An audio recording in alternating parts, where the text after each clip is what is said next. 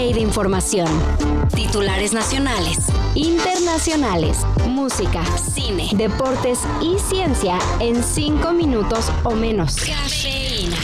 La campaña presidencial de AMLO recibió dinero del crimen organizado. Digo, la del 2006. Son unos viles calumniadores, aunque los premien.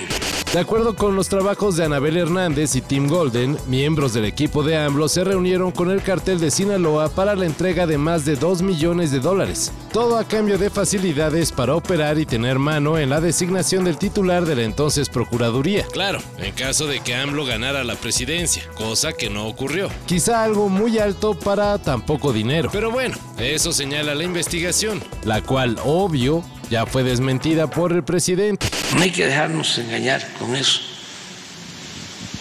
Y de que la DEA y otras agencias se meten, claro que se meten. Más cuando se les permite. Y pues al parecer ayer fue un mal día para hacer AMLO. Aparte de los reportajes que vinculan su campaña del 2006 con el crimen organizado, la Suprema Corte determinó tumbar la reforma eléctrica que impulsó en 2021. Para tirar aceite. De acuerdo con los magistrados, la prioridad de la Comisión Federal de Electricidad sobre empresas privadas, lo cual es uno de los ejes de dicha reforma, es inconstitucional. Además, la Suprema Corte señaló que la reforma eléctrica de AMLO no apoya a la sana competencia en el sector eléctrico. Así que a ver cómo toma el presidente que se echara para atrás uno de los cambios más importantes de su gobierno. Lo bueno es que como ya no, este, ya no ven los conservadores las mañaneras, ya podemos este,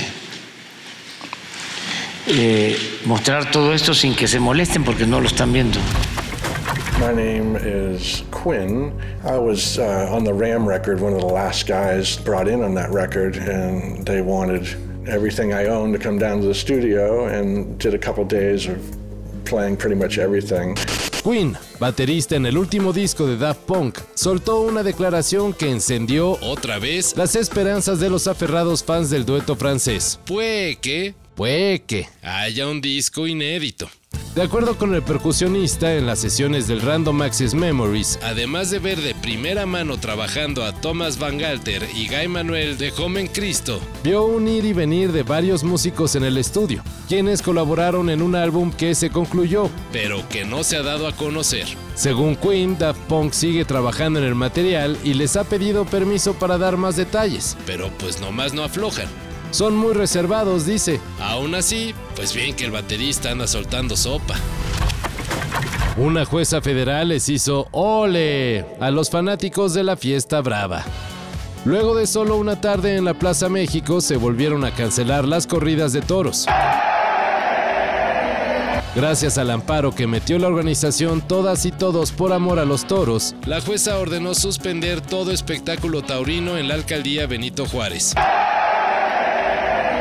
así como la emisión de permisos para su realización.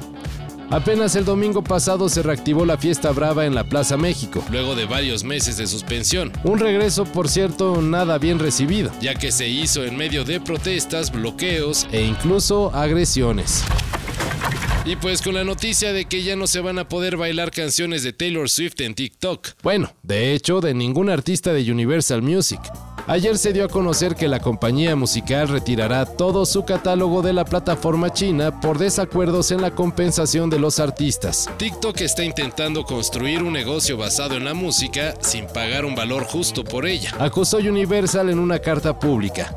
En respuesta, TikTok aplicó la del influencer que quiere todo de agrapa, que es que es una plataforma que ofrece promoción gratuita, dice.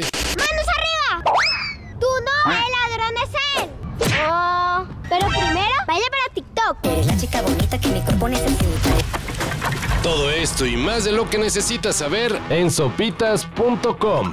El guion corre a cargo de Álvaro Cortés y yo soy Carlos el Santo Domínguez. Cafeína. Un shot de noticias para despertar. Lunes a viernes por sopitas.com. Y donde sea que escuches podcasts.